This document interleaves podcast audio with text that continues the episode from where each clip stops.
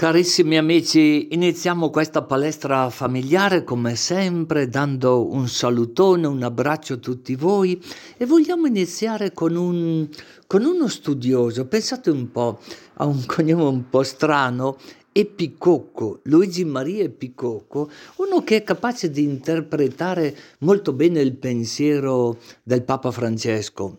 Papa Francesco non ha bisogno di interpreti perché si fa capire alla perfezione e sa quello che vuole, però riesce a presentarlo in un modo così entusiasmante. Pensate un po' a livello di famiglia, di relazioni tra marito e moglie, figli, quella parola che tutti noi abbiamo sentito tantissime volte, l'amore non manca di rispetto. Che cosa vuol dire? Mancare di rispetto, cari amici, significa far giungere all'altro costantemente uno sguardo di giudizio. Ecco, questo è mancare di rispetto.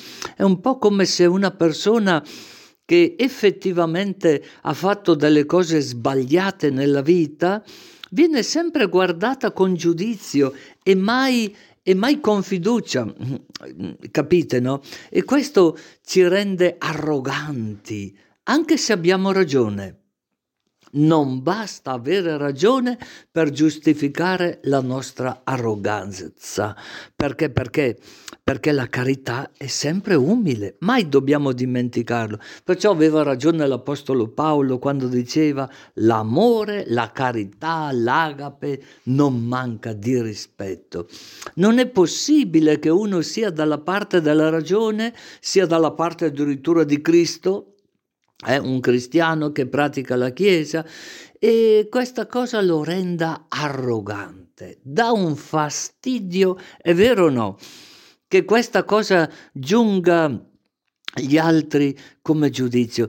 La cosa, amici, la cosa che ci sfugge a volte nell'insegnamento di Papa Francesco, come eh, vi ricordavo, ad esempio, è che non è possibile che il nostro essere cristiani giunga sull'altro come un giudizio. Nessuno mette in dubbio che quello che stiamo dicendo è vero, ma non può giungere come giudizio, non può giungere come arroganza sugli altri. Come possiamo arrogarci mh, mm, il diritto eh, di conoscere tutta la sofferenza delle persone? C'è qualcuno che può dire che conosce tutto? Non è possibile che uno dica che la prima forma di carità è la verità, come tante volte si sente e basta, no? Eh, no, certo, certo che è la verità, ma la verità è che si dà nell'umiltà. Ancora una volta, cari amici, la forma è sostanza. Ha ragione questo studioso che vi ricordavo all'inizio di questa palestra familiare, no? Epicocco, questo cognome è un po' strano, Luigi Maria Epicocco, no? Ha ragione, la forma è sostanza. Che Dio voglia che anche in questa palestra familiare possiamo trasmettere eh, qualcosina di questa forma e di questa sostanza, no? Perché le persone che conducono, per esempio, ricordate l'adultera davanti a Gesù, stanno dicendo una cosa vera L'hanno presa in flagrante adulterio, quella donna ha tradito, nessuno lo mette in dubbio, nessuno mette in dubbio che ha sbagliato, ha tradito il proprio marito, ma lo sguardo, lo sguardo che queste persone hanno nei confronti di quella donna è di giudizio. E Gesù non vuole mettere in discussione, per esempio, la tesi che la fedeltà sia una cosa importante. Por per piacere. Vuole mettere in discussione lo sguardo di quelle persone e riaffermare, se volete, la tesi che la fedeltà è una cosa importante, cioè vuole portare pace di nuovo tra la sostanza e la forma. Un cristiano non può essere arrogante. Come si fa a essere umili? Eh, eh vorrei e che ognuno di voi lo cogliesse da questa bellissima intervista che ho fatto a Zocco di Erbusco.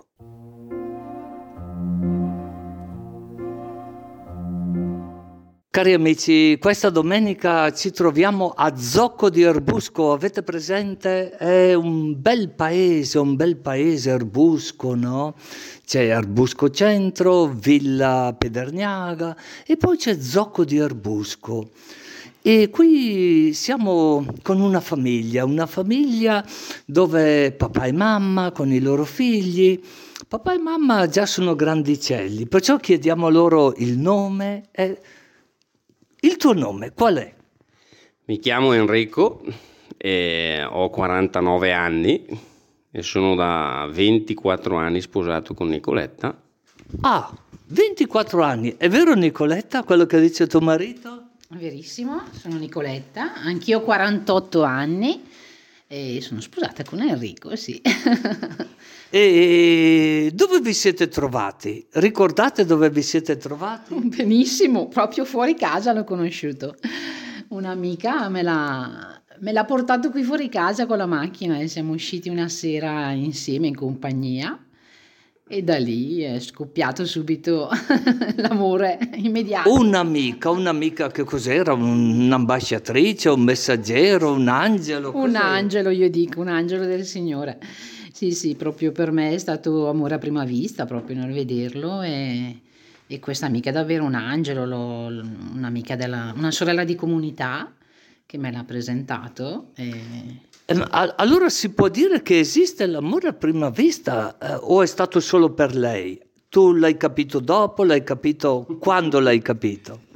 Ma io mm, il primo, il primo momento non, non, ho capito il primo momento, l'ho capito in seguito che eh, mi è piaciuta, ho avuto questa, questo, anche questa esplosione eh, di, di, amore nei suoi confronti, di, di conoscenza prima, però è stato anche per me come per lei è stata una, una bella esplosione, nel senso che mi ha fatto subito battere il cuore, come si dice. Santa Maria Vergine, e da questo battito del cuore sono nati? Tre figli, una in cielo, eh, con tanta fatica, tante preghiere, perché per avere il primo figlio abbiamo pregato per dieci anni, ma proprio implorato Dio, eh, però è avvenuto il miracolo. Il Signore veramente ha fatto questo miracolo nella nostra famiglia. Ha mandato il nostro Gabriele che adesso ha 13 anni, poi la nostra Sara che adesso ne ha 9 e la nostra Marta che è in cielo da 6 anni. E anche questa, nonostante sia in cielo, è stata una grazia per me. È stata una gravidanza difficoltosa paura di morire anch'io per, per tutta la situazione come si è sviluppata, ma abbiamo sempre visto veramente il Signore e Maria in quei giorni che ci custodiva e ci proteggeva e soprattutto ci personalmente visto che ho affrontato questa cosa in uh, poliambulanza, in quei giorni c'era la Madonnina Pellegrina di Fatima e mi aveva veramente dato forza perché ascoltavo la messa tutte le mattine e, e mi veniva davvero annunciato in queste messe eh, quanto la Madonna fosse lì con me ai piedi della croce. E di fronte a questa croce non mi sono sentita sola, ho sentito l'amore di Dio e soprattutto l'amore di mio marito che e l'amore della comunità, dei fratelli che hanno pregato per me in quel tempo, le suore, il paese con il nostro don. Eh, veramente ho sentito la Chiesa intorno a me. Per cui la mia paura eh, era davvero sollevata da, dall'amore di Cristo in quel momento che mi, mi sosteneva. Che mistero tutto questo, no? Che mistero la vita, l'innamoramento, i figli, il dolore, quante cose, no? Quante cose succedono. E, e tu cosa dici? Cosa dici? Anche tu hai partecipato, mi immagino, no? Proprio nel vivo. E adesso con questi figli già grandi, uno quanti, quanti anni ha il nostro amico? Quanti anni hai, Gabriele? 13. 13 anni, mentre tua sorella? Tua sorella? 9. 9, che nome hai? Sara. Sara. E voi gli volete bene ai vostri genitori, Sara? Sì, Sì. Sì, molto. Perché molto? Si può sapere perché molto?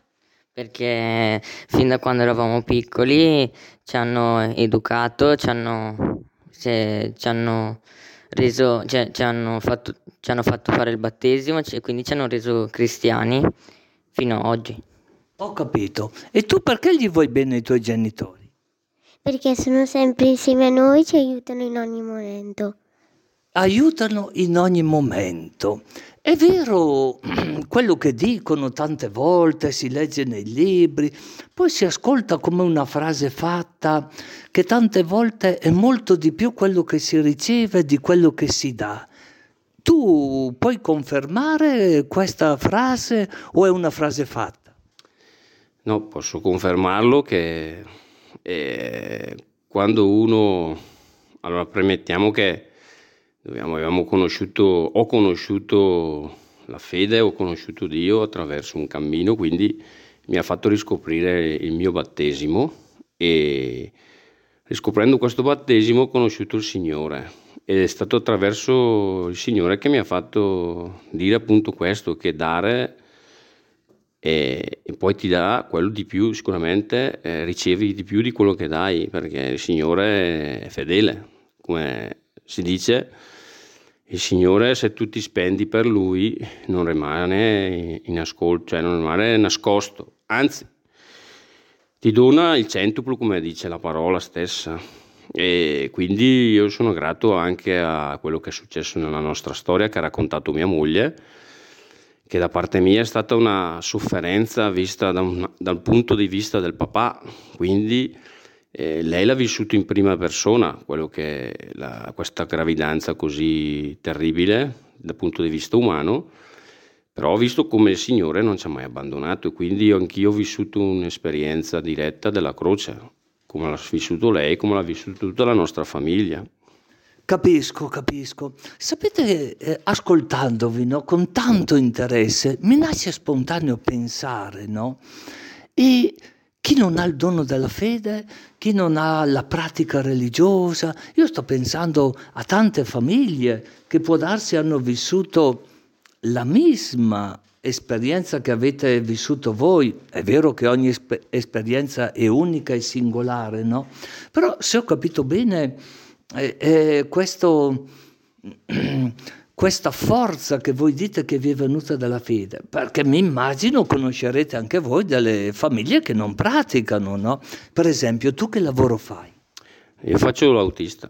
L'autista. Quindi sono- conosco molte realtà di molte persone dove attraverso vivono la normalità del giorno, però non vivendo questa situazione che vedono le cose del mondo, diciamo della realtà che, mm, attraverso gli occhi di ogni giorno, ma non attraverso gli occhi di Dio, come c'è stato noi, diciamo, imparato, abbiamo imparato a vedere attraverso gli occhi di Dio, ecco. E, e- e tu con il tuo lavoro, no? Hai la possibilità di comunicare, di ascoltare le persone o- oppure è solo un lavoro, diciamo così, tecnico, pratico, di servizio? Hai la possibilità, mm, non so, certo, quando uno dice l'autista, uno già si immagina, no? Che ci sono degli orari.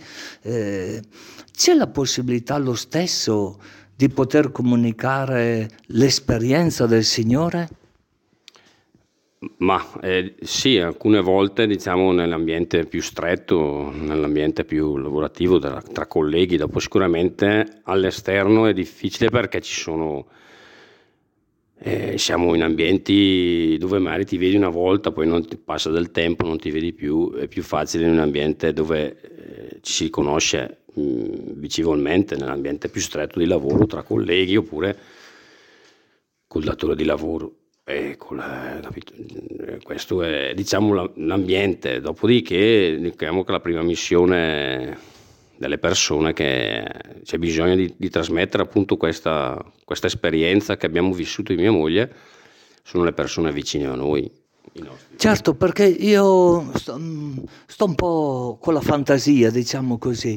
Sto pensando magari a dei colleghi di lavoro eh, o a dei vicini di casa che magari hanno un dramma familiare o una situazione che non vedono, diciamo così, la speranza, un, un'uscita, no? Magari cadono in disperazione. Per esempio, la preghiera, secondo voi, ha un valore che può arrivare persino alle persone che non praticano? Cosa dite? Secondo me sì. Eh, la preghiera personalmente per me è stata di grande aiuto soprattutto quando ero veramente in crisi perché il, il primo figlio non arrivava, era arrivata veramente un po' la disperazione perché dicevo ci sono quelli che non li vogliono e li uccidono, io che li desidero non mi arrivano, ero arrivata proprio a un punto di ribellione un po'. Eh, scusa, in quel periodo tu lavoravi, avevi un... che, che lavoro facevi? Io sono commessa in farmacia per cui ho, sempre lavorato a contatto con la gente e anche con la sofferenza, nel senso molte persone che so. E, e eri un po' stressata dal lavoro che facevi? Molto, molto. Eh, ha sempre un po' aumentato. Eh, la mia situazione personale, questo stress, anche delle, perché non so, un po' il mio carattere, mi lascio un po' prendere anche le sofferenze degli altri, me le prendo un po' addosso e mi preoccupo un po' di troppe cose. A volte mio marito mi dice lascia un po' perdere, stai un po', vivi un po' più leggermente. Eh, se mi permetti, tu che cosa consiglieresti eventualmente proprio in questo momento se c'è una donna che ci sta ascoltando, che vuole avere eh, un figlio e magari anche lei, senza accorgersene, pensa di poter fare i lavori che faceva normalmente, abitudinariamente, invece deve prendere la cosa con più calma, diciamo così. È corretto quello che dico? Io penso dipende dal lavoro, quello, dal peso del lavoro lei dice. Eh? Sì, dipende. Più che altro, secondo me, proprio nella preghiera e lasciarsi andare anche psicologicamente, perché io vedo che la, la tensione era arrivata a tal punto per me che mm, probabilmente impedivo anche qualcosa di naturale che potesse, tanto che ero ero presa da questa malinconia, da questa sofferenza, questa croce un po' mi schiacciava. E nel momento in cui abbiamo fatto un passaggio della preghiera attraverso questo cammino che seguiamo. Mi ricordo che proprio ci avevano insegnato, uh, invitato a pregare anche di notte, alzandoci di notte, pregando in ginocchio. E, e, lì avevo veramente invocato il Signore perché ero nella disperazione più grande, litigavo anche con i colleghi di lavoro perché questa cosa mi schiacciava e mi, mi portava al lavoro in una maniera e avevo chiesto proprio aiuto, pianto una notte, invocato il Signore per chiedere questo aiuto e lì mi sono sentita liberata, mi sono come lasciata andare, tu va bene, basta, accetto la tua volontà, Signore, sia fatto quello che tu desideri, perché io continuo da dieci anni a volere una cosa che forse non è il bene per la mia vita. E devo dire che dal momento in cui mi sono lasciata andare, quasi l'anno dopo è arrivato Gabriele. È arrivato Gabriele e poi è arrivata Sara. Sara, eh, gli avete messo nome, due nomi biblici, no? Vi sentite di mandare un saluto a tutte le famiglie che ci stanno ascoltando adesso? Eventualmente una benedizione, io vi chiedo a tutti quelli che ci stanno ascoltando. Io mm, dico mm, grazie Signore, benedico chiunque stia ascoltando questa, questa radio, questo messaggio, che non è un messaggio, è un messaggio di speranza per tutti coloro che hanno una sofferenza, una croce, una prova seria nella loro vita. Il mio invito è quello di, di, di stare fedeli, di seguire anche chi abbia un, un'esperienza, un cammino di fede serio nella Chiesa, che possa essere anche un aiuto, soprattutto non abbandonare la preghiera, anche il poco quello che si possa fare nella, nella propria vita perché Dio non, lascia, non ci lascia nella, nella disperazione. Grazie.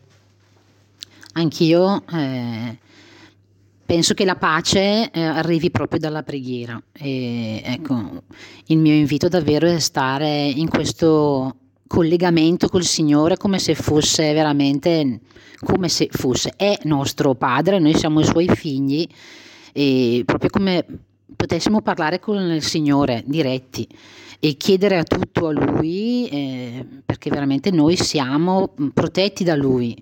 Siamo su questa barca che lui in tutte queste onde che ci sono anche in questi ultimi anni, queste grandi sofferenze, eh, lui ci accompagna e è sempre con noi.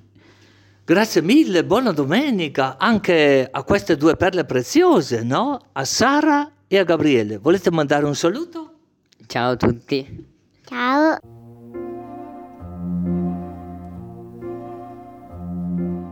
Cari amici, ci salutiamo a domenica prossima e ci salutiamo con la preghiera del Papa.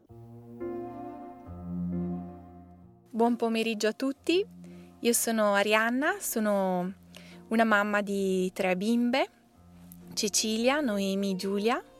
Sono sposata con eh, Dario e siamo della parrocchia delle Due Sante di Brescia. E oggi vorremmo pregare per tutte le famiglie del mondo, in particolare per quelle famiglie che stanno soffrendo in questo tempo di guerra. O Maria, Madre di Dio e Madre nostra, noi in quest'ora di tribolazione ricorriamo a te. Tu sei madre, ci ami e ci conosci. Niente ti è nascosto di quanto abbiamo a cuore. Madre di misericordia, tante volte abbiamo sperimentato la tua provvidente tenerezza, la tua presenza che riporta la pace, perché tu sempre ci guidi a Gesù, principe della pace. Ma noi abbiamo smarrito la via della pace. Abbiamo dimenticato la lezione delle tragedie del secolo scorso, il sacrificio di milioni di caduti nelle guerre mondiali.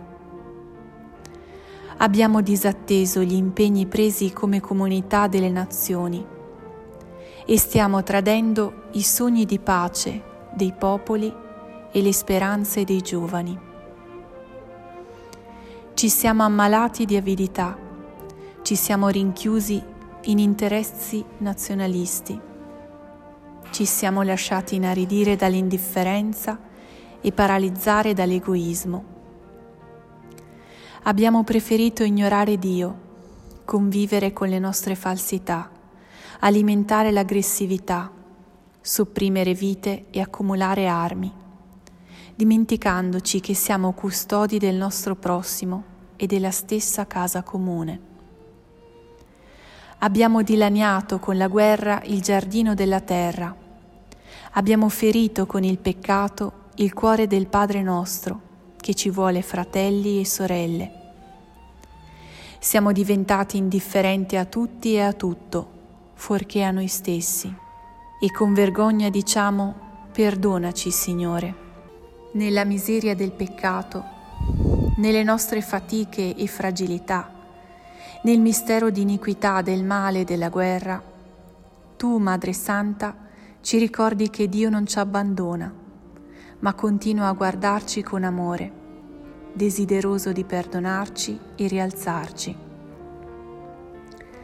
È Lui che ci ha donato te e ha posto nel tuo cuore immacolato un rifugio per la Chiesa e per l'umanità. Per bontà divina sei con noi e anche nei tornanti più angusti della storia ci conduci con tenerezza. Ricorriamo dunque a te, bussiamo alla porta del tuo cuore, noi, i tuoi cari figli, che in ogni tempo non ti stanchi di visitare e invitare alla conversione. In quest'ora buia vieni a soccorrerci e consolarci. Ripeti a ciascuno di noi, non sono forse qui io che sono tua madre? Tu sai sciogliere tu sai come sciogliere i grovigli del nostro cuore e i nodi del nostro tempo. Riponiamo la nostra fiducia in te. Siamo certi che tu, specialmente nel momento della prova, non disprezzi le nostre suppliche e vieni in nostro aiuto. Così hai fatto a Cana di Galilea, quando hai affrettato l'ora dell'intervento di Gesù e hai introdotto il suo primo segno nel mondo. Quando la festa si era tramutata in tristezza, gli hai detto, non hanno vino. Ripetilo ancora a Dio, Madre, perché oggi abbiamo esaurito il vino della speranza, si è dileguata la gioia, si è annacquata la fraternità.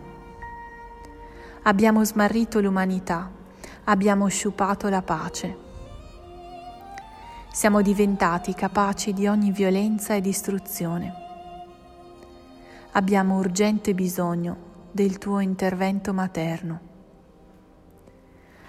Accogli dunque, o oh Madre, questa nostra supplica. Tu, stella del mare, non lasciarci naufragare nella tempesta della guerra. Tu, arca della nuova alleanza, ispira progetti e vie di riconciliazione. Tu, terra del cielo, riporta la concordia di Dio nel mondo. Estingui l'odio, placa la vendetta, insegnaci il perdono. Liberaci dalla guerra, preserva il mondo dalla minaccia nucleare. Regina del Rosario, ridesta in noi il bisogno di pregare e di amare regina della famiglia umana, mostra ai popoli la via della fraternità. Regina della pace, ottieni al mondo la pace. Il tuo pianto, o Madre, smuove i nostri cuori induriti. Le lacrime che per noi hai versato facciano rifiorire questa valle che il nostro odio ha prosciugato e mentre il rumore delle armi non tace, la tua preghiera ci disponga alla pace. Le tue mani materne accarezzino quanti soffrono e fuggono sotto il peso delle bombe. Il tuo abbraccio materno consoli quanti sono costretti a lasciare le loro case e il loro paese. Il tuo cuore addolorato ci muova a compassione e ci sospinga ad aprire le porte e a prenderci cura dell'umanità ferita e scartata. Santa Madre di Dio, mentre stavi sotto la croce, Gesù, vedendo il discepolo accanto a te, ti ha detto, Ecco tuo figlio. Così ti ha affidato ciascuno di noi poi al discepolo, a ognuno di noi ha detto, ecco tua madre. Madre, desideriamo adesso accoglierti nella nostra vita e nella nostra storia. In quest'ora l'umanità, sfinita e stravolta, sta sotto la croce con te e ha bisogno di affidarsi a te, di consacrarsi a Cristo attraverso di te. Il popolo ucraino e il popolo russo che ti venerano con amore ricorrono a te, mentre il tuo cuore palpita per loro e per tutti i popoli falcidiati dalla guerra, dalla fame, dall'ingiustizia e dalla miseria. Noi dunque, Madre di Dio e nostra, solennemente affidiamo e consacriamo al tuo cuore immacolato noi stessi, la Chiesa e l'umanità intera, in modo speciale la Russia e l'Ucraina. Accogli questo nostro atto che compiamo con fiducia e amore. Fa che cessi la guerra, provvedi al mondo la pace. Il sì scaturito dal tuo cuore apri le porte della storia al principe della pace. Confidiamo che ancora, per mezzo del tuo cuore, la pace verrà. A te dunque consacriamo l'avvenire dell'intera famiglia umana, le necessità e le attese dei popoli, le angosce e le speranze del mondo. Attraverso di te si riversi sulla terra la divina misericordia e il dolce battito della pace torni a scandire le nostre giornate. Donna del sì, su cui è disceso lo Spirito Santo, riporta tra noi l'armonia di Dio. Disseta l'aridità del nostro cuore, tu che sei di speranza fontana vivace. Hai tessuto l'umanità a Gesù, fa di noi degli artigiani di comunione. Hai camminato sulle nostre strade, guidaci sui sentieri della pace. Amen.